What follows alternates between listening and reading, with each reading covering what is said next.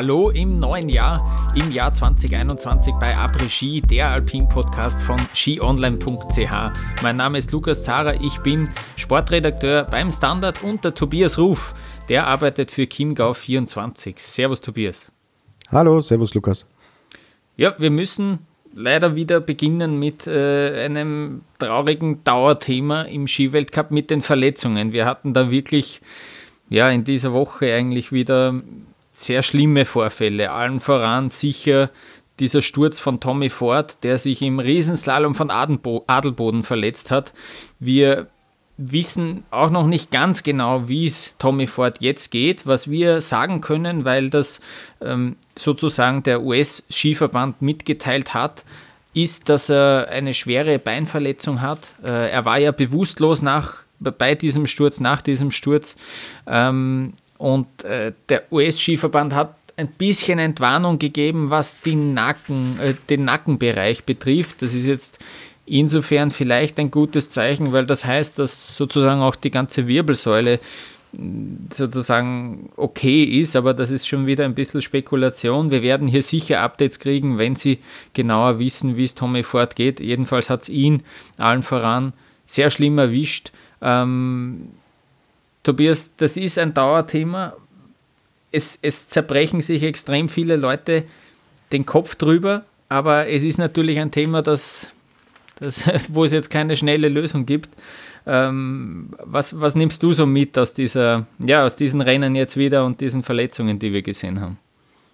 Es ist eine Katastro äh, katastrophale Woche und es müssen sich da Leute zusammensetzen und wirklich überlegen, ob man nicht schon über einem Limit drüber ist in manchen Rennen. Und was jetzt in Adelboden passiert ist, ist besorgniserregend und ist eine Entwicklung, es entwickelt sich ja im Sport, ja, man spricht ja vom alpinen Skisport, von der Formel 1, des Wintersports. Es entwickelt sich natürlich, äh, gewisse Dinge entwickeln sich natürlich immer stetig weiter, immer schneller, immer höher, immer weiter. Das ist so die Grundmaxime. Man muss aber jetzt so langsam erkennen, dass man, ich spreche nicht von allen Rennen, aber ich spreche von spezifischen Rennen, wie jetzt auch in Adelboden, dass man an einem Punkt wahrscheinlich jetzt angelangt ist, wo es heißt, stoppt diese steigende, stetig nach oben wachsende Kurve. Weil was wir gesehen haben jetzt am Wochenende, das ist einfach grenzwertig. So, und das sagen nicht nur wir, die es als Journalisten von außen betrachten, sondern vor allen Dingen auch die Athleten. Und Mai, schaut euch die Bilder an. Schaut an, was äh, nicht nur mit Tommy Ford passiert ist, schaut an, was mit Lucas Broughton passiert ist, mit Atle Lee McGrath passiert ist. Das sind alles Stürze, die auch auf diese, ja, auf dieses Limit, an dem man sich hier bewegt, ähm, zurückzuführen sind. Und deswegen nehme ich daraus mit, dass man jetzt dieses äh, Riesenslalom-Wochenende von Adelboden mitnehmen muss in den Sommer und darüber sprechen muss, wie man eine Entwicklung hier einfach einbremsen muss. Weil, hey, was hätte da alles passieren können? Also, das, was mit, ja, mit Tommy Ford, da hat man ja vom Schlimmsten im Endeffekt ausgehen müssen. Mhm. Und ähm, also ich nehme mit, dass ich hier was tun muss und ob wir Journalisten, TV-Zuschauer, ob die, äh, die jetzt drei Sekunden länger brauchen im Schnitt oder nicht, das ändert am Spektakel mhm. nichts. Adelboden wird ein tolles, spektakuläres Rennen bleiben, aber hey, ähm, das, das geht zu weit. Vielleicht kann ich jetzt gleich einen, einen Punkt schon vorne wegwerfen, den ich eigentlich später bringen wollte, und zwar habe ich jetzt mal die Siegerzeit von Marcel Hirscher aus dem Jahr 2018 mit der Siegerzeit jetzt von Alexis Pantero vom Wochenende verglichen und haltet euch fest, da ist ein Unterschied von 10 Sekunden vorhanden. Hm. Zwischen der hm. Siegerzeit Marcel Hirscher 2018, Siegerzeit Alexis Pantero 2021. Drei Jahre, 10 Sekunden. Und wir reden hier jetzt nicht äh, von irgendeinem äh, Karl Doof, der auf zwei Holzbrettern äh, in Adelboden den Hang runterfährt, sondern von Marcel Hirscher, dem wahrscheinlich besten Techniker aller Zeiten. Und das innerhalb von drei Jahren eine Lücke da von zehn Sekunden. Klar, die Verhältnisse mhm. sind immer anders, die Kurssetzung ist ein bisschen mhm. anders. Ich habe jetzt auch nicht mehr auf dem Schirm genau wie mit dem Start, ob da irgendwas war damals. Aber Leute, ähm, es sind über zehn Sekunden. Henrik Christoffersen hat das auch angesprochen. Der war damals Zweiter 2018. Also wenn das außergewöhnlich gewesen wäre, hätte Christoffersen das ja nicht gesagt. Mhm. Und ähm, selbst wenn es da äh, kleinere Entschärfungen gab, zehn Sekunden ist eine Entwicklung, die, ja, die ist nicht, die ist nicht normal. Innerhalb von drei Jahren. Nein, tut mir leid. Und das, da müssen jetzt alle Alarmsignale angehen, weil so kann es nicht weitergehen. Weil wo sind wir denn dann, wo sind wir denn dann in drei Jahren? Wollen wir da nochmal zehn Sekunden rausholen? Und dann verlieren wir halt zehn Leute, die ihre Saison beenden müssen. Und ja, so schwer stürzen, dass sie mit dem Helikopter transportiert werden müssen. Nein. Also meine mhm. Erkenntnis, die ist zwar jetzt lang, aber es muss was passieren. Siehst du es ja. wahrscheinlich auch so, oder? Also, oder bin ich da alleine? Genau, na, äh, was man bei, äh, finde ich, bei Braten und bei McGrath, die zwei Norweger, die du angesprochen hast, die haben eben jetzt beide auch Bänderverletzungen im Knie. Bei Braten geht man davon aus, dass der sechs Monate ausfällt. Also das wird wahrscheinlich äh, so ein, auch ein gerissenes Band dabei sein. Bei McGrath heißt es, dass er sechs Wochen pausieren muss. Da könnte er vielleicht noch einmal sogar in diesem Winter zurückkehren. Aber ähm, Fakt ist, dass sie beide ein Foto von, von sich selbst auf Instagram geteilt haben, wo sie nebeneinander stehen mit Krücken und schon äh, in die Kamera lächeln, äh, weil sie es auch selber wahrscheinlich so verrückt finden, dass sie eigentlich zeitgleich da jetzt in, äh, an Krücken gebunden sind. Es muss sich was tun. Bei den Zweien hat man nämlich gesehen, dass eben diese, man muss diese Kanten entschärfen. Das, sagt, das sagen ja auch einige Experten immer wieder, aber wir sind eben im, im Carving-Zeitalter. Du kannst ja jetzt nicht die Kanten auf einmal nicht so, nicht so, nicht so spitz schleifen, äh, sondern so abrunden, dann, dann rutschen wir ja nur mehr dahin. Das schaut dann wahrscheinlich auch nicht gut aus, aber jeder sagt, dass die Kanten entschärft gehören, weil man sieht ja, wie es die rausfetzt teilweise und wie es dann die Bänder in den Knien teilweise zerfetzt, wenn dann der Ski greift und wenn sie dann sich überschlagen, sogar in einem Riesenslalom. Ein Riesenslalom hätte man ja nie für möglich gehalten eigentlich, dass das eine gefährliche Disziplin ist. Jetzt haben wir letztes Jahr den Mann im Mölksche in Adelboden gesehen, den hat es da auch rausgefetzt. Äh, genau dasselbe war bei der Bernadette Schild in Sölden damals. Jetzt ist der McGrath, den es da einfach mit so einem Highsider äh, durch die Gegend fetzt. Der, der Braten natürlich in diesem unglaublich steilen, schnellen Zielhang, ja. Ähm, dann hast du auch schon gesagt, die Kurzsetzung, da kommt es natürlich auch darauf an, wie, wie lang die Laufzeit dann ist. Da muss man ganz genau aufpassen. Nicht? Also sie haben ja dann irgendwie auch reagiert nach dem ersten Durchgang, nach dem Tommy Ford Sturz und haben im zweiten Durchgang dann nur mal sechs Tore reingesetzt und haben das extrem schnell gemacht, aber extrem breit und das ist alles locker zum Erreichen. Und im ersten Durchgang haben sie mir zum Teil auch noch im OF erzählt, na, wir müssen da bei der Kurssetzung noch drehender werden, damit es noch langsamer ist. Also es ist ja, was jetzt? Sollen wir jetzt langsamer setzen, damit wir langsamer zu den kniffligen Stellen hinkommen? Oder ich glaube, es sollte es sollte halt wirklich immer die Auslaufzonen sollten riesig sein und so weiter. Hey, sie haben dann auch im OF davon geredet, dass der Darren Rolls einmal im Zielhang gestürzt ist. Den Sturz habe ich mir dann auch angeschaut. Der schaut ja genau gleich aus und das war schon es ist schon 10, 15 Jahre her, den hat es da auch durch die Gegend gefetzt, weil der den Ski so gesetzt hat, auf einmal hat er gegriffen. Das war damals auch schon ein Problem. Aber jetzt häuft sich halt immer mehr. Die, die, die, Athleten riskieren noch immer mehr, noch mehr. Wie du sagst, es soll immer noch schneller gehen. Der Zuschauer, der checkt es nicht, dass das 10 Sekunden schneller war oder eben langsamer als vor zwei, drei Jahren. Das checkt ja keiner.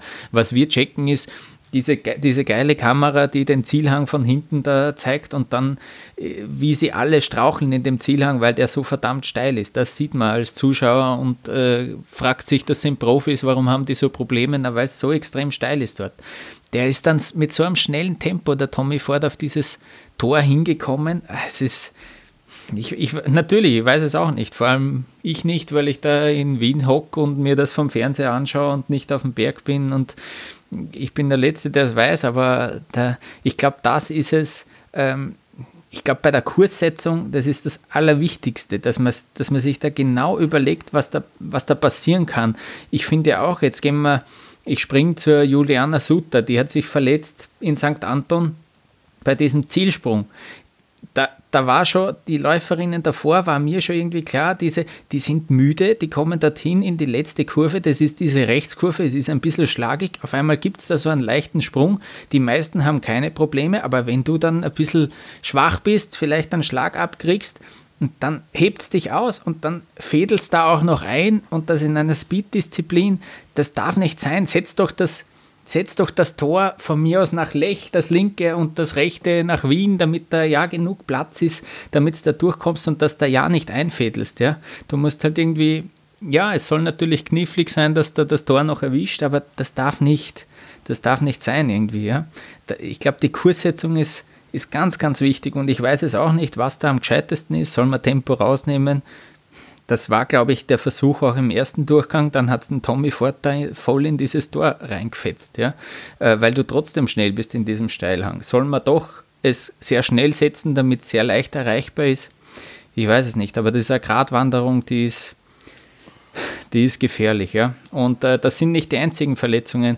Tobias, wir haben auch ähm, zwei Verletzungen aus dem Training. Da hat einerseits den Stefan Luiz erwischt. Was war bei ihm los? Ja, leider. Trainingssturz, er ist da abgekommen und äh, ist da in, ins, ins Fangnetz, da hat sie ihn, hat's ihn leider auch drüber geschmissen und die Diagnose lautet, dass er einen Muskelfaserriss hat im Oberschenkel. Und ja, er kommt Gott sei Dank um eine Operation herum. Also es soll jetzt erstmal konservativ behandelt werden. Und er hofft, dass er bis zur WM in Cortina dann wieder fit wird. Aber gut, der Zeitpunkt ist natürlich nicht günstig, weil ähm, wie heißt es so schön im Sportlerjargon, man braucht so lange, um wieder äh, in Topform zu sein, wie man verletzt war. Und das wäre doch dann eine äh, Zeit, die gehörig über die WM auch hinausgeht. Ja, leider keine guten Nachrichten, aber anhand dessen, was wir jetzt ansonsten gesehen haben, ich meine, ähm, Tommy Ford, Lukas Broughton, da ist die Saison gelaufen, ja. Ähm, und Stefan Luiz wird zumindest noch Rennen fahren können in diesem Jahr und er hatte schon schlimmere Verletzungen. Klar, schön ist es trotzdem nicht. Und den Mauro Kavietzel, der, absolut, der absolute Nummer 1 der Schweizer jetzt derzeit im Speed-Team, die hat es äh, erwischt äh, im Training. Die waren Super-G trainieren in Garmisch-Partenkirchen. Einerseits sehr cool, dass man in Garmisch auch jetzt Trainings fahren kann, dass da so viel Schnee ist heuer, dass da äh, was funktioniert. Der ist eingefädelt im Super-G-Training und hat dann sogar diesen Sturz auf Instagram geteilt. Das schaut auch wieder furchtbar aus. Starke Gehirnerschütterung. Es schaut echt ein bisschen so aus, als ob er da auch bewusstlos gewesen ist bei diesem Sturz. Den hat es da auch heftig erwischt. Außenbandverletzung, ich gehe davon aus, dass es eine Zerrung ist. Das, der Schweizer Skiverband spricht von einer Außenbandverletzung. Also es ist anscheinend kein Riss, weil es heißt, äh, ja, weil es eben Verletzung heißt, eine Knochenprellung im linken Knie. Interessanterweise ist er ist mit dem rechten Ski eingefädelt bei einer Rechtskurve, aber das linke Knie hat was erwischt. Also da dürfte es dann wahrscheinlich den Ski auch so ja, durch die Gegend geschlagen haben. Den rechten hat er gleich verloren, der linke ist noch, ist, da ist die Bindung nicht aufgegangen und da hat es ihn dann äh, eben erwischt im linken Knie. Fakt ist, sie haben jetzt nicht genau gesagt, wie lange er ausfallen wird, der Mauro. Er wird sicher pausieren müssen. Äh, allein die schwere Gehirnerschütterung, da sind sicher, da kann jetzt ja, zwei Wochen sicher nichts machen, auch Außenbandverletzung. Also die WM, die wackelt dort sicher auch. Sie, sie wissen es wahrscheinlich auch noch nicht so genau, aber ja, ähm, wirkt, wirkt nicht so cool. Und einen Punkt, den ich jetzt noch Vielleicht können wir dann dieses Verletzungsthema, naja, beenden, es wird uns immer begleiten. Aber ein Punkt ist ja auch noch ganz wesentlich. Du schadest ja deinem ganzen Sport so dermaßen, wenn ich da sehe, wie es die allerbesten und die, die, die größten Namen auch reihenweise erwischt, dann, dann, dann, dann schicke ich doch auch mein Kind nimmer in den Skiverein und sage dem, also ich kann ihn schon dorthin schicken, das Kind, äh, die, den Sohn, die Tochter, aber ähm, nie, dass die, dass die Profi-Rennfahrer werden, denke ich mir, sondern ja, zur, zur, äh, na, zur Recreation, also zum, zum Sportbetreiben äh, schon und so weiter und zum, zum Connecten und zum einfach aktiv bleiben, aber nie, dass da eine Profikarriere einschlägst, weil wenn es da dich, der Schnitt ist ja sicher alle zwei Jahre hast du eine schwere Verletzung. Das ist ja, es gibt ja keinen Profi, der zurücktritt heutzutage und sagt, ja, Wahnsinn eigentlich, voll Glück gehabt, gell? ich habe ja nie ich nie was gehabt. Das ist ja unmöglich. Du schadest dir diesem Sport so dermaßen, es wird so ausgereizt alles. Und das ist ja eigentlich das Schlimme und das Traurige. Und dann fragen wir uns, warum kommt da nichts nach im, im Jugendbereich? Ja, ich würde es ich nicht machen, ja? aber gut. Ja. ja, und wenn dann Henry Christoffersen sagt, das ist lebensgefährlich, was hier gemacht wird. Wir kennen, wir kennen alle Christoffersen. Und wir wissen, genau. wie Christoffersen drauf ist, wenn es bei ihm nicht läuft. Und im Riesenslalom läuft es überhaupt nicht in dieser Saison. Mhm. Aber er sieht natürlich das, was mit seinen Teamkollegen passiert, dass Broughton jetzt draußen ist aus der Saison, dass McGrath bis zu sechs Wochen wahrscheinlich pausieren muss. So heißt es jetzt zumindest mal. Und er sagt, dass ähm, der Riesenslalom wird zum Super-G gemacht und der Super-G wird zur Abfahrt gemacht. Immer weiter, immer schneller und so weiter. Und es geht hier um eine Lebensgefahr. Und wenn ein Christoffersen da so Alarm schlägt, der ist immer noch einer der größten und stärksten dieser Zunft.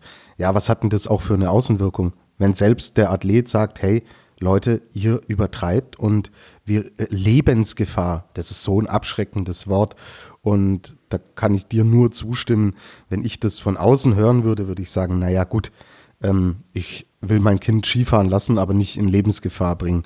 Und das ist dann auch so ein Punkt, wo man einfach reingehen muss. Denkt mal, kurzer Schwenk in eine andere Sportart, wie alle geschimpft haben, wie unästhetisch äh, Halo, dieser Bügel über dem Cockpit, ähm, von Formel 1 Piloten. Oh, das macht die ganzen schönen Autos kaputt und das zerstört alles. Ja, dieses System hat inzwischen mehrere Menschenleben gerettet, unter anderem jüngst dieser äh, Feuerunfall von Romain Grosjean. Ja, da diskutiert jetzt keiner mehr. Und deswegen sage ich, hey, ähm, die Sicherheit der Sportler zuerst.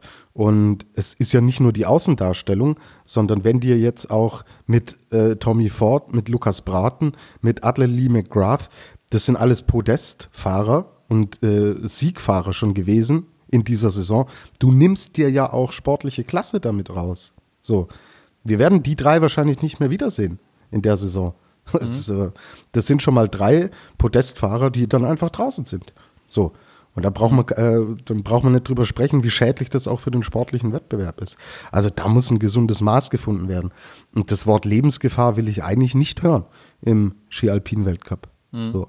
Also zu, nicht, nicht, nicht im Riesenslalom. So, Mai, wer sich die Streif runter, runterjagt, der weiß schon, was er tut. Ja, ja genau. Aber wir reden hier von Riesenslalom. Das ist die, äh, die zweitlangsamste Disziplin in diesem Weltcup.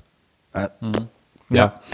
Ja, der, der, so eine Weltcup-Saison wird immer mehr zum Ausscheidungsrennen, ist echt so, ja. Äh, und wir ja. machen jetzt eine kurze Pause und schauen, wer noch übrig ist, wer es noch schafft, äh, über die Ziellinie gesund zu fahren und schauen uns kurz die Ergebnisse und die, die Headlines der letzten Rennen.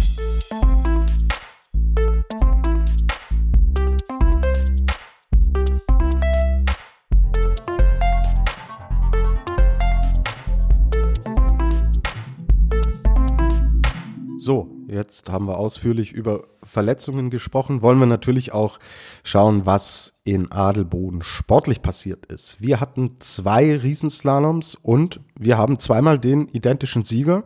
Und das ist Alexis Pantiro, der sowohl am Freitag als auch am Samstag das Rennen gewonnen hat. Und wir kommen gleich zum Thema Gesamtweltcup, da natürlich einen fetten Schritt nach vorne gemacht hat.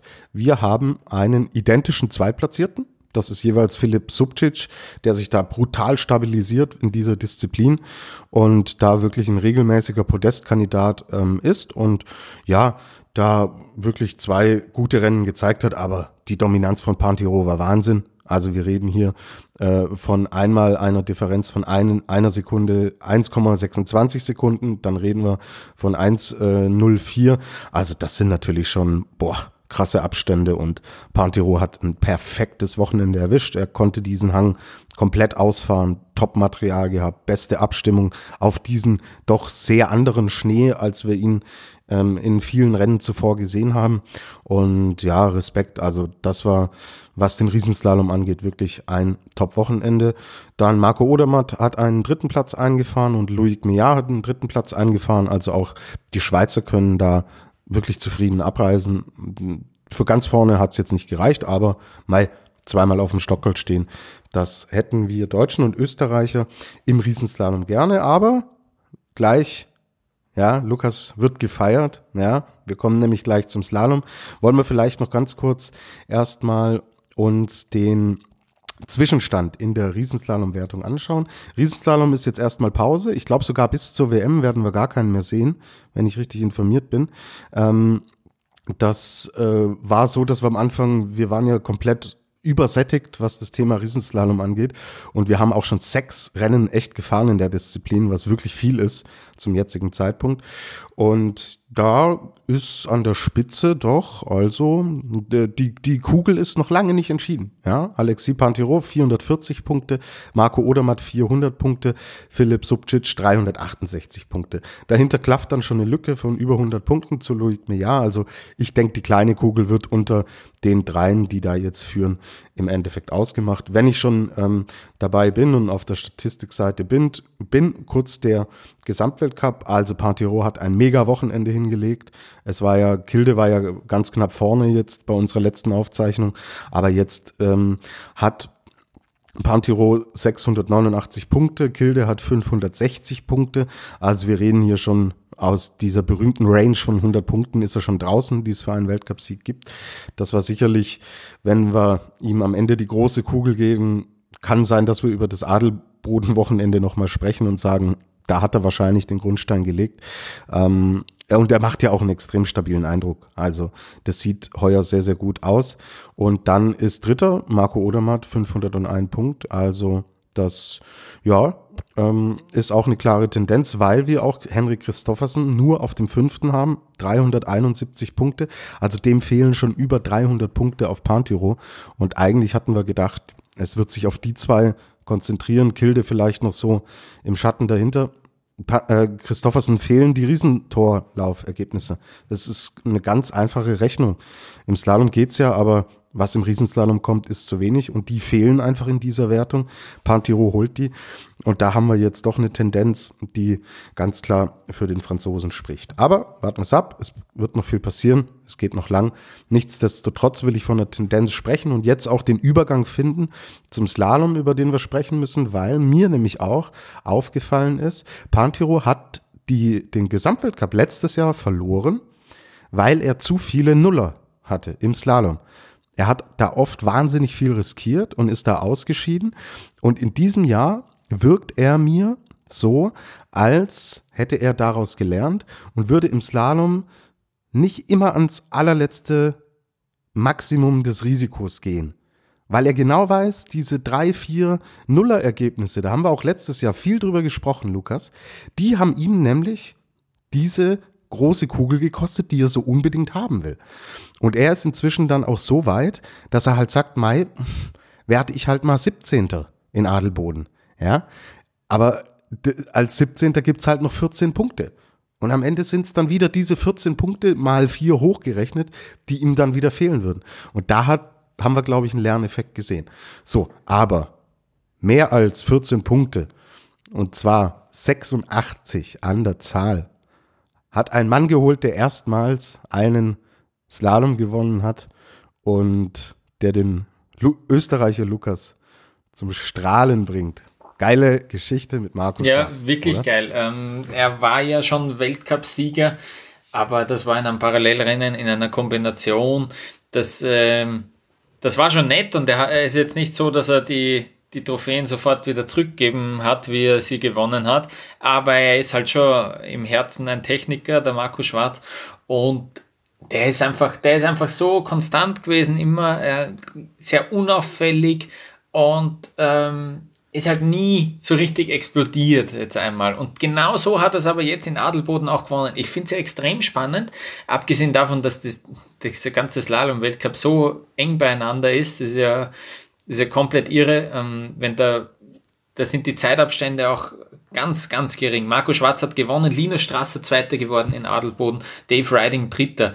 Die, die Rückstände 1400, 1500 dahinter, der Michael, Michael Matt äh, 1700, der fünftplatzierte Loic Meyer 1900. Da geht so eng zu. Und ähm, was mir irgendwie auch so vorkommt, ist, dass, dass sich keiner, dass sich keiner so absolut sicher ist, wenn der Clement Noël vor einem Jahr wenn der mit einer halben Sekunde Vorsprung in den, als letzter in den zweiten Durchgang gegangen wäre, hätte ich gesagt, ja, der gewinnt das fix. Aber na, tut er nicht, weil der hat gleich vier, fünf kleine Fehler und ein bisschen größere Fehler gemacht, wird nur Achter, ja, hat das, hat diesen Sieg dahergegeben, ähm, hat sich da deutlich, äh, hat da deutlich viel Zeit verloren und äh, Marco Schwarz ist eben jetzt, das kommt ihm zugute, dass der konstant ist, dass der ruhig fährt und das Geilste ist, ich liebe es bei jeder, bei jeder Fahrt, dass der in den letzten Toren explodiert immer. Er ist äh, die absolute Bestzeit gefahren im ersten Durchgang in diesen letzten 15 Sekunden. Wenn man sich da die Zeiten vergleicht, wirklich von den Sektoren her, da war er der schnellste. Auch im zweiten Durchgang hat er gegenüber allen, die eine höhere Startnummer im zweiten Durchgang hatten, hat er auch da wieder Zeit gut gemacht. Der hat das dort gewonnen. Wenn ich vergleiche, die Zeiten nur in den letzten zwei Sektoren hat er dem Linus Strasser, der Zweiter geworden ist, insgesamt sechs Zehntel dort abgenommen. Es ist schon Wahnsinn. Und das nur jeweils in den unteren Stücken. Da war, da war der Schwarz schneller als der Strasser um sechs Zehntel. Äh, das ist schon irre, dass der das schafft und dass der das so systematisch schafft, dass der diese letzten Tore, wo es eh bei, bei, vielen Rennen so ist, dass es einen Steilhang gibt und dass es dann nochmal flache Tore gibt, da ist der Markus Schwarz äh, genial, da ist er der Schnellste. Und das macht es dann auch immer noch spannend, wenn er fährt und vielleicht einen Rückstand hat und dann unten nochmal was rausknallt. Ähm, das, ist, äh, das ist eine Freude. Und der Markus Schwarz ist immer so einer, der mir kommt so vor, wenn er mit Medien spricht, ich habe ihn auch schon mal erlebt bei einem Pressetermin, der versucht sehr ruhig zu bleiben und es wirkt so ein bisschen, als ob er was äh, zurückhält, aber er ist eigentlich wirklich auch ein sehr sympathischer, sehr höflicher Kerl und er war ja auch wirklich auf einem, auf einem sehr, sehr guten Weg auch. Man hat schon wirklich seinen Namen genannt, was den Gesamtweltcup betrifft in Österreich, hat ihm da gleich auch wirklich Druck gemacht, auch wie Hirscher zurückgetreten ist und das war aber genau zu einem Zeitpunkt, wo er sich das Kreuzband gerissen hat, da in Bansko damals das war, ähm, mit dem Druck musste er auch einmal umgehen können. Dann hat er wirklich jetzt eine Saison gehabt letztes Jahr, wo er eine Comeback-Saison und die hat er wirklich so auch ja, gebraucht, weil er dann wirklich auch wieder sich erst heranarbeiten hat müssen an die Weltspitze. Und dort ist er jetzt vor allem im Slalom äh, unglaublich ähm, sehr cool. Und jetzt ähm, ich nehme das gleich vor, vorweg, äh, Tobias, äh, im, im, im Slalom-Weltcup, wenn man sich das anschaut, Marco Schwarz führt dort jetzt. Ähm, wir haben noch gar nicht über den Slalom in Zagreb gesprochen, da hast du sicher vielleicht noch zwei, drei Worte übrig für dieses Rennen. Da hat er dem Manuel Feller das rote Trikot jetzt abgenommen. Manuel Feller ist tatsächlich im roten Trikot gewesen. Wenn du mir das vor, vor der Saison irgendwann im Sommer gesagt hättest, das ist un, unvorstellbar gewesen. Jetzt führt Marco Schwarz mit 249 Punkten vor Linus Strasser mit 233 Punkten, also nur 16 Punkte trennen die und 210 Punkte hat der Manuel Feller auf Platz 3. Wir haben jetzt insgesamt vier Rennen gesehen und haben da den besten mit 249 Punkten. Die Zeiten, wo nach vier Rennen einer mit 400 Punkten oder mit 380 Punkten führt, sind vorbei. Du hast immer neue Leute auf dem Podest. Du hast einen Ramon Zenhäusern, der heuer schon gewonnen hat. Der ist jetzt äh, nicht einmal in die Top 10 gefahren, der ist 13. geworden. Du hast einen Henrik Christoffersen, der heuer schon gewonnen hat. Der ist überhaupt im Niemandsland gelandet. Also ähm, der ist ausgeschieden, genau im zweiten Durchgang. Also du hast jetzt vier Slaloms mit vier unterschiedlichen Siegern. Das ist eine sehr attraktive Disziplin, wie ich finde. Und äh, ja, ganz kurz noch, Manuel Feller ist dann ausgeschieden in Adelboden. Leider aber in Zagreb hat er ähm, ganz knapp den Sieg verpasst. Da war leider einer noch schneller. Ähm, und Michael Matt ist jetzt auch zweimal Vierter geworden. Dem hat auch nur ganz wenig gefehlt. Der ist selber noch gar nicht zufrieden mit, mit seiner Fahrtechnik, mit seiner Fahrweise. Aber der ist auch da vorne dabei. Also der Slalom macht sehr viel Spaß, auch bei den Frauen. Da war Kathi Liensberger ganz knapp dran am ersten Sieg äh, in Zagreb. Äh, das macht aus österreichischer Sicht sehr viel Spaß, aber Tobias, wem sage ich das? Ähm, ich hätte mir auch nie gedacht, wenn du mir gesagt hättest vor der Saison, also ja, nach den Rücktritten von Regensburg, nach der Verletzung von Dresden, Deutschland gewinnt sicher auch noch ein Rennen heuer, hätte mich gefragt, woher das kommen sollte und es ist tatsächlich passiert, das ist ein Wahnsinn es ist ein Wahnsinn. Und wenn ich gedacht hätte, dass wir ein Rennen gewinnen, dann wäre es vielleicht Richtung Alex Schmid, Parallel oder Riesenslalom oder Kira Weidle in der Abfahrt rausgegangen. Aber dass Linus Strasser sein, es ist sein zweiter Weltcupsieg, also ähnliche Konstellation wie, wie Marco Schwarz. Ähm, das sind schon Parallelen erkennbar. Bei ihm war es damals ein City-Event in Stockholm 2017. Aber ja, dass er jetzt diesen Sieg im Slalom holt, Wahnsinn. Die Emotionen waren unbeschreiblich, die da über ihn gekommen sind in Zagreb. Da waren viel Tränen dabei und wahnsinnig viel Erleichterung und er hat sich's extrem hart erarbeitet. Er stand immer im Schatten von Felix Neureuter, der dann aufhört und dann hieß es ja, Strasser, mach du mal und da hatte ich ja, ich denke noch an unsere Saisonvorschau vor ein, eineinhalb Jahren, als ich gesagt habe, boah, da sehe ich extrem schwarze, schwere Zeiten auf uns zukommen. Schwarze Zeiten ist vielleicht gerade der falsche Begriff, ja, aber extrem schwere Zeiten auf uns zukommen. Aber Hut ab, wie sich Linus Strasser in diese Leaderrolle, es ist mehr oder weniger auch eine One-Man-Show, die, die er da im Endeffekt abziehen muss. Ja. Sebastian Holzmann, die zwei verstehen sich super gut und bilden da auch ein Team, aber er, äh, Holzmann kommt halt leistungstechnisch da lange nicht ran. Aber wie Strasser diese Rolle angenommen hat und wie er ja auch im letzten Jahr sich dann angefangen hat, plötzlich in den Top 10, in den Top 15 zu etablieren, Respekt. Also wirklich Hut ab, was er da auch für eine mentale Entwicklung genommen hat, wie er sich auch technisch weiterentwickelt hat. Der war ja, der war ja, der kam ja nicht in die zweiten Durchgänge noch vor zwei, drei Jahren. So, da war der ein Top 30 Fahrer, wenn überhaupt. Und er hat sich jetzt Step by Step weiterentwickelt, hat jetzt den nächsten großen Schritt gemacht. Es ist ja wirklich auch so, was du schon angesprochen hast was sind die Zeiten aus ersten Durchgängen tatsächlich noch wert? Er ist in Zagreb ist er äh, wahnsinnig weit nach vorne gefahren nach dem ersten Durchgang. Jetzt war er Zwölfter in ähm, Adelboden, ist noch auf den zweiten nach vorne gefahren und lag am Ende auch wirklich nur knapp hinter Markus Schwarz. Also auch da hätte es äh, vielleicht sogar für den Sieg reichen können. Aber er nimmt es voll an. Er hat jetzt auf zwei extrem unterschiedlichen Pisten. Also Zagreb war ja die Piste, äh, boah, die war ja sulzig und äh, unser, unser Hörer Sebastian Bus hat bei den Damen schon gesagt, so nein, das, die Piste ist mhm. nicht Weltcup-tauglich und wenn man das gesehen hat, das war schon wirklich, also äh, Wasserskifahren in diese Tendenz. Und er hatte dann jetzt in Adelboden, wo wir ganz andere Verhältnisse hatten, ja, da hat er selber auch gesagt nach dem ersten Durchgang, ha, wir müssen mal schauen, ob wir mit Material noch ein bisschen was ändern, ähm, weil ähm, das ja, da hat er ein bisschen Probleme gehabt, da war er teilweise zu hart drin auch und dann, da krallen sich die Ski teilweise wirklich rein in diesen Schnee. Ja, und ähm, die Umstellung der Switch hat super gepasst und er hat einen blitzsauberen Durchgang da hingelegt. Ihr müsst mal darauf achten, wenn Linus Strasser fährt, der Oberkörper, wie stabil der inzwischen ist. Ja, ähm, das ist wirklich super schön zum Anschauen und er hat inzwischen auch, äh, er war ja immer der All-or-Nothing-Strasser, der volles Risiko da reinbrettert. Und da hat er jetzt genau die Mischung gefunden, die ihn halt jetzt auch so stark macht. Und ähm, er ist extrem aufgeräumt. Wenn man sich die Interviews mal anhört danach, es ist wirklich toll, ihm zuzuhören. Und er sagt auch, er ist gerade so im Tunnel drin. Er ähm, hat jetzt gemerkt mit dem Ding in Zagreb, dass es was Menschliches ist, ein Rennen zu gewinnen und dass es geht und dass es möglich ist.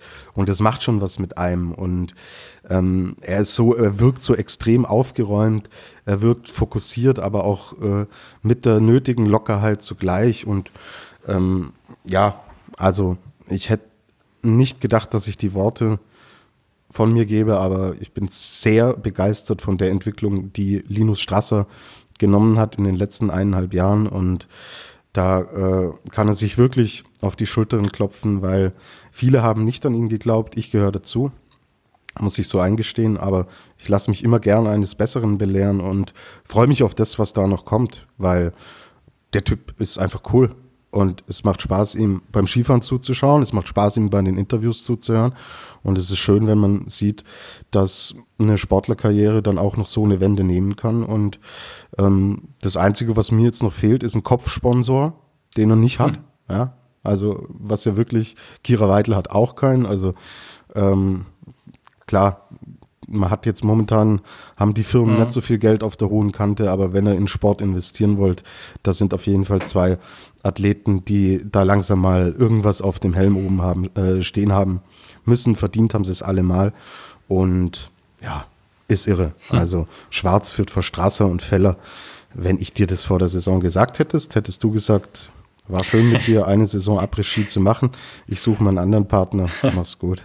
Und ähm, cool. Die Freut mich total. Und wir haben den Saisonsieg, Lukas. Ich habe ehrlich gesagt auch nicht daran ja. geglaubt, aber da ist er. Die letzten, die letzten Worte von diesem Männersegment hat jetzt der Linus Strasser. Wir haben einen kurzen Einspieler.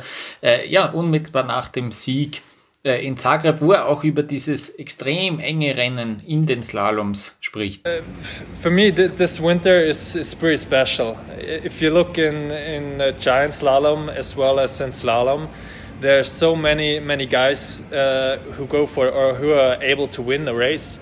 Um, that what makes it so special and so interesting. Um, because I'm I don't know it's uh, me now, then Zenhäuser, so um, then uh, Henrik. Mm-hmm. Three different guys, and you, you never know who is winning Albo, and it you know, I have the feeling like the top 15, everybody out of the top 15 can win a race uh, right now, which makes the, the sport and the slalom so, so excited. Die Frauen waren in St. Anton und haben da zwei äußerst spektakuläre, äußerst flotte Speedrennen äh, hingelegt. Es gab eine Abfahrt am Samstag, die ja unglaublich schnell war, wie ich finde, wie ich empfunden habe. Und die hat Sophia Gotcha gewonnen. Und zwar unglaublich. Mit einem Vorsprung von 96 Hundertstel und das bei einer Abfahrt, die insgesamt 1,24 lang war. Also die Italienerin, die ist, ähm, die ist verrückt, was so, ich glaube, je schneller und je gefährlicher, umso mehr blüht sie auf. Das ist, das ist wirklich ein Wahnsinn. Ähm, vor Tamara Tippler hat sie gewonnen, die ist Zweite geworden und die war so irgendwie, ja, die, die, die beste Österreicherin bei diesem Heimweltcup. 96 Hundertstel, wie gesagt, war ihr Rückstand. Und auf Platz 3, die kennen wir schon, Breezy Johnson hat es wieder geschafft, ist wieder aufs Podest gefahren. Eine Sekunde und vier Hundertstel haben ihr gefehlt. Das sind die Top 3 vom Samstag von der Abfahrt.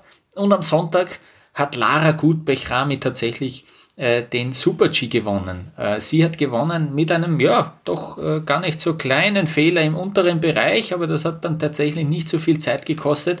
Sie hat gewonnen vor Tobias Favorite eigentlich, Marta Bassino, die ist Zweite geworden, 16 Hundertstel Rückstand und auf Platz 3 Corinne Suter. Ähm, Tobias, was hast du von diesem Wochenende in St. Anton von den Frauenrennen so mitgenommen? Ja, bleiben wir vielleicht schnell bei der Schweiz, die da wirklich im Super-G ein krass gutes Ergebnis hingelegt haben. Mit Platz 1 für Lara Gut-Berami, mit Platz 3 für Corinne Sutter, mit dem achten Platz für Michelle Gesin und Wendy Holdener auf dem neunten Platz. Im Abfahrtsrennen, ja, die erfolgsverwöhnten Schweizer ähm, haben da sicherlich sich ein bisschen mehr erhofft und da ist auch die Serie von Corinne Sutter, die sieben Rennen am Stück auf dem Podium war. Ähm, ist da so ein bisschen gerissen, aber Mai, sie hat am Tag danach äh, rausgehauen und zeigt, dass sie die, die äh, Queen of äh, Speed ist. Ja, also wer in neun Rennen achtmal aufs Podest fährt, der zeigt schon, wie gut er ist. Und Lara Gut Berami, wir haben es ja gesagt, sie äh, hat sich extrem stabilisiert und jetzt ist es sich ausgegangen, trotz des Fehlers beim Einfahrt ins Steile, du hast es schon gesagt. Und sie war im Ziel, hat sie ja auch so die Hände vors Gesicht, obwohl die Zeit grün war. ähm, aber ja. Sie ist da wirklich ein extrem cooles Rennen gefahren. Es war ihr erster Super-G-Sieg seit drei Jahren. Sie spricht ja auch von ihrer Lieblingsdisziplin und da ist die Liebe jetzt wieder komplett aufgeflammt und sie hat gesagt, das hat sie so ein bisschen erinnert an die Super-Gs früherer Tage, ja, die einfach auch technisch anspruchsvoll waren und ähm, das hat sie voll mitgenommen und voll ausgenutzt und ja, ist dann wirklich cooles Rennen gefahren. Mhm. Äh, wir haben auch ein Statement von Lara Gutbech-Rami, wo sie äh, über diesen Sieg im Super-G, der sie lange doch dann überrascht hat eigentlich, äh, indem sie über ihren Sieg in St. Anton spricht. When I think about that, three years, it seems a lot, but in the end, uh, uh I was a few times close. I was never able to do everything the way I wanted, and uh, Super-G is like that. You have to to feel great and really uh, ski focused from the top till the finish. so I'm happy to be able to, to do that again. And uh, more important for me is that uh, only in Val d'Isère once I was in the top 10.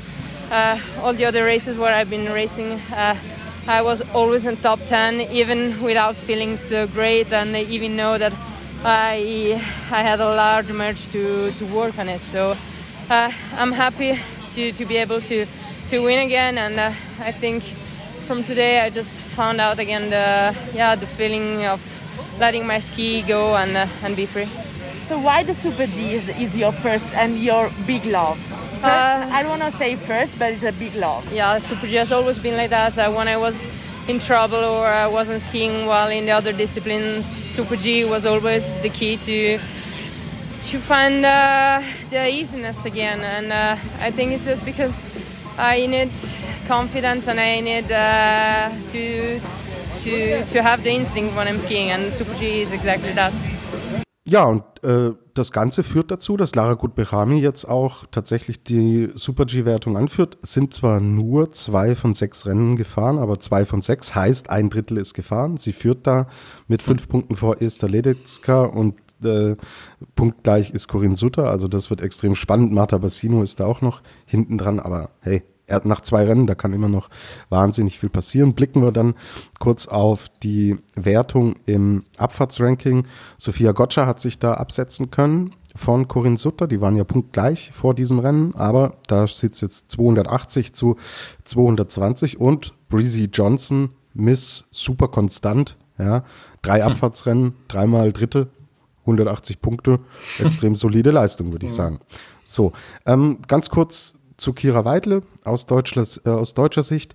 Ja, mit ihrem Abfahrtslauf war sie tatsächlich nicht zufrieden. Es hat zwar äh, für die Top Ten gereicht, sie ist Zehnte geworden, aber ähm, sie hat selber auch gesagt, ja, sie hat da äh, viel, ein bisschen viel zu viele leichte Fehler gemacht. Sie hatte auch Linienprobleme im oberen Abschnitt und sie selber, das mag ich ja so an ihr, sagt, ist in Ordnung, Top Ten, aber sie kann mehr und sie will mehr und sie wird weiter Gas geben. Und was aber wirklich positiv hervorzuheben ist, ist der 15. Platz im Super G. Wer jetzt denkt, hä, über mit dem 10. ist er nicht zufrieden, aber den 15. findet er gut. Super G ist nicht ihre Disziplin, aber sie hat ihr bestes Weltcup-Ergebnis überhaupt erzielt. Jetzt in St. Anton. Und deswegen da eine gute Vorstellung von Kira Weidle. So können wir weitermachen. Wie haben sich denn die Österreicherinnen geschlagen? Ich glaube auch nicht so schlecht, gell, Lukas? Ja, es ist ja so, dass, dass Nina Ortlieb eigentlich jetzt so ein bisschen ernannt wurde zur Nummer 1 im Speed-Team. Ähm, Niki Schmidhofer ist verletzt, das haben wir mitbekommen. Nina Ortlieb ähm, ist auch ist auch aus dieser Gegend. St. Anton ist gleich ums Eck äh, geboren, groß geworden, aufgewachsen. Die kennt die Gegend dort sehr, sehr gut, ist aber in beiden Rennen ausgeschieden. Die war wirklich sehr enttäuscht, bei der Abfahrt sogar schon nach, naja, was waren es, 15 Sekunden ist sie da, glaube ich, ausgerutscht. Das war sehr, sehr bitter. Die hat sich sehr viel vorgenommen für dieses Wochenende. Und dann war es eben Tamara Tippler, die äh, hier ja, die deutlich beste war. Ja, sie ist Zweite geworden in der Abfahrt, Vierte geworden im Super-G, obwohl sie auch zu Beginn der Saison noch mit einer kleinen Verletzung zu kämpfen hatte. Also das ist sehr interessant, weil man sonst vielleicht auch noch eine Stefanie Venier ähm, stärker einschätzen würde. Die kommt echt auch noch nicht so zurecht. Die ähm, hat immer wieder auch Probleme, den Schwung richtig anzusetzen und richtig durchzuziehen. Äh, Stefanie Venier ist Elfte geworden in der Abfahrt äh, im Super-G, ist sie dann Neunte geworden. Die, die, die will auf jeden Fall mehr. Was dann aber positiv hervorzustreichen ist, wenn, wenn man auch äh, vor allem den Super-G ansieht, dass da diese zweite Reihe, die vermeintliche zweite Reihe aus Österreich, die extrem gut angedrückt hat. Wir haben eine Ariane Redler mit Startnummer 34, ist im Super-G noch siebte geworden. Wir haben eine Ricarda Haser, die auch wieder, die ist äh, elfte geworden mit der Startnummer 30. Wir haben dann auch noch eine Rosina Schneeberger mit Startnummer 38 auf Platz 13. Das heißt, wir haben, jetzt muss ich es durchzählen, eins, zwei, drei, vier, fünf ÖSV-Läuferinnen in den ersten 13. Äh, Das ist super. Äh, Das Podest, da steht keine Österreicherin. Das ist ein bisschen schade gewesen äh, im Super-G. Generell der Super-G ein- auch ein Ausscheidungsrennen eigentlich, weil von den ersten 30 Läuferinnen sind 10 ausgeschieden, also ein Drittel. Ähm, Ja, zum Teil gestürzt, aber die meisten eigentlich einfach am Tor vorbeigefahren, weil die Kurssetzung doch recht knifflig war. Ähm, man hat sich für dieses Wochenende sicher noch mehr vorgenommen und vielleicht noch ein interessanter Punkt. Es hat wirklich auch so sozusagen einen, einen ja, ein bisschen größeren Termin sozusagen gegeben bei einem Psychologen. Das macht man regelmäßig. Jetzt war es mal so weit, dass das Speed-Team äh, im ÖSV bei den Frauen äh, auch wirklich, äh, es, es gab das Angebot, mit einem Psychologen sozusagen zu sprechen und auch Dinge aufzuarbeiten, wie zum Beispiel den, den heftigen Sturz von Nicole Schmidhofer, von der Teamleaderin ja, sozusagen, ähm, und dann auch ein bisschen ja, über mentale Herausforderungen in diesem Sport zu sprechen. Diese Option hat es gegeben vor den Rennen in St. Anton. Ähm, man weiß jetzt nicht genau und detailliert, wer das wie stark äh, wahrgenommen hat, aber ähm, finde ich auch noch interessant. Und ähm, was ich noch zu St. Anton sagen will, mein Felix der Woche, ja, der geht an die Organisatoren in St. Anton. Die haben nämlich Schneemänner aufgebaut, 300 Stück an der Zahl. Erstens war das extrem lässig, die haben so cool ausgeschaut, die sind dann in dem Zielraum dort gestanden. Ähm, sehr, sehr cool, die haben sie dann auch noch alle verziert und das waren wirklich echte Schneemänner und Schneefrauen. und ähm, das Ganze hat noch wirklich einen guten Zweck, nämlich die, damit haben sie ein, ein Projekt der Caritas, einer NGO in Österreich, ähm, in Afrika ja, sozusagen unterstützt und um 100 Euro konnte man so eine Schneemann-Patenschaft äh, erwerben und diese Spendensumme ging dann sozusagen an ein Wasserprojekt in Afrika. Äh, ich bin mir sicher, dass das auch noch immer möglich ist. Äh, unter der E-Mail-Adresse schneemann.sanktanonamalberg.com äh, kann man sich da kann man sich da melden, wenn man das sozusagen noch unterstützen will und deswegen für mich der Felix der Woche an die Organisatoren in St. Anton. Mhm. Ähm, was ich auch extrem cool fand, war in Adelboden die, dieser riesige Screen, wo ähm, die mhm. äh, Fans oder Familienangehörige der jeweiligen ja. Läufer dann immer zielgenau eingeblendet wurden und die Läufer haben sich dann immer umgedreht und haben da ihren Freunden oder Verwandten äh, zu, zugewunken. Mhm. Ja, Not macht erfinderisch und ähm, deswegen, ja, fand ich das jetzt zwei äh, coole Punkte, die ähm, ja einfach mal so ein bisschen Abwechslung im Endeffekt äh, mit reingebracht haben. Und deswegen schließe ich mich mit dem Felix der Woche einfach an. Für diese beiden kreativen Ideen, die ja. man in Corona-Zeiten da eingebaut hat. Sowas hat es schon, sowas hat es schon öfter gegeben, solche Einblendungen, aber so gut wie in Adelboden habe ich es echt ja. noch nie gesehen. Es hat ja schon bei den US Open habe ich es das erste Mal gesehen im Tennis, da, aber das sind einfach irgendwelche eingeschickten, äh, oder bei der Formel 1 hat es auch gegeben, beim Darts habe ich es mal gesehen, aber das waren ja irgendwelche, so genau, das waren ja irgendwelche aufgenommenen Dinge, aber die haben sich echt die Mühe gemacht, da Livestreams, eigentlich für ja. fast jeden Läufer, das war ja Wahnsinnsaufwand und sehr, sehr cool auf jeden Fall, ja. Genau. Ähm, so, Lukas, wir müssen gleich zum Ende kommen, müssen aber ganz kurz noch über das sprechen, was ich, wir nehmen Montag äh, 10 Uhr, jetzt ist gerade 11.13 Uhr, nehmen wir auf und es äh, überschlagen sich die Ereignisse, was äh, die Lauberhornrennen in Wengen angehen. Es stand jetzt schon am Wochenende, hieß es, oh, die äh, Corona-Zahlen im, im Berner Land sind wirklich so hoch, dass man äh, überlegt, diese Rennen absagen zu müssen. Dann gab es gestern eigentlich grünes Licht, dass es hieß, die können ausgetragen werden. Jetzt dreht sich die Geschichte aber wieder, Lukas. Es sieht wohl so aus, dass die Rennen in Wengen nicht stattfinden werden.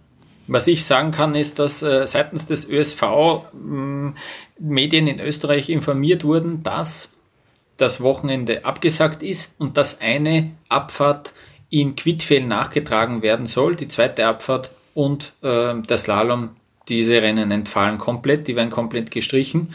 Ähm, aber es gibt noch keine offizielle Bestätigung. Das wird sich jetzt, wurscht, was wir hier sagen, in einer Stunde ist es schon immer aktuell. Es ist sehr schwierig jetzt einzuschätzen.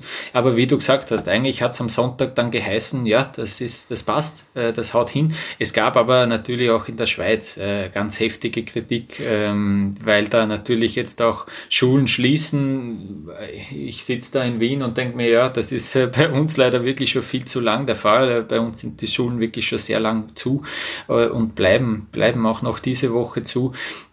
In der Schweiz ist das ein bisschen anders äh, handgehabt worden bis jetzt und ähm, da ist eben jetzt die äh, der, der, der Aufschrei groß, die Schulen machen wir zu, aber wir holen da etliche Athleten und Sportler und äh, es gab dann auch äh, so, sozusagen eine Beruhigung von Urs Lehmann vom Swiss Ski Präsidenten, der hat gesagt, ja, wir isolieren diesen ganzen Bereich komplett, äh, dieser Bereich, der eben für die Skirennen vorgesehen ist, der ist natürlich isoliert, der hat nichts zu tun mit irgendwem anderen, hat hier versucht zu beruhigen. Es werden natürlich intensive Gespräche geführt im Hintergrund, aber wie gesagt, in einer Stunde werden wir wahrscheinlich schon wieder gescheiter sein. Es wäre natürlich sehr, sehr bitter, wenn Wengen ausfällt. Äh, aber es war uns auch klar schon vor, vor der Saison, es wird einmal passieren, äh, dass Rennen abgesagt werden und dass der Kalender nicht komplett durchgezogen wird. Und ja, wenn, schade natürlich, wenn es an so einem coolen Ort wie Wengen passiert, aber es ist einmal so, ja. Was aber auf jeden Fall stattfinden wird, wir nehmen am Montag auf schon morgen, am Dienstag gibt es einen Nachtslalom in der Flachau. Äh, da geht es jetzt also weiter, da fahren die Frauen einen Nachtslalom und die Frauen fahren dann auch gleich am kommenden Wochenende ähm, ein Technikwochenende. Zwei Riesenslaloms stehen mal wieder auf dem Programm. In Maribor kann nicht gefahren werden, weil dort eine, die Piste braun ist und äh, eigentlich eine Wiese ist und keine Piste. Da wird auch, ja, ist schwierig, gell? auf 330 Höhenmeter oder so liegt das, dass da jemals noch Weltcuprennen stattfinden. Sie probieren es immer wieder. Es wird in Kranjska Gora gefahren, zwei Riesenslaloms sind geplant. Ähm, so schaut es jetzt aus, so soll es einmal weitergehen. Ähm, Tobias, ich glaube, wir haben alles, oder? Willst du noch was loswerden? Ja, schaut gut aus. Ähm, genau, sobald sich in Wengen was tut, Lukas, wirst du auch unsere Social-Kanäle, denke ich, auf jeden Fall, ja. da mit Informationen füttern. Vielen Dank dafür, machst du wirklich gut. Und hm. genau, schaut's da gerne rein. Gibt's uns Feedback. Danke diesmal fürs Zuhören. Und ja, wann wir uns wieder melden, hängt natürlich auch davon ab, wie es mit Wengen weitergeht. Wir können euch da noch nichts versprechen, aber wir harren der Dinge aus, die da kommen und sind gespannt. Und ja, vielen Dank fürs Zuhören und auch fürs Feedback, das wir äh, von euch regelmäßig bekommen. Danke dafür. Lukas, alles Gute dir und bis zur nächsten Folge, oder? Viel Gesundheit, bis bald. Ciao, ciao.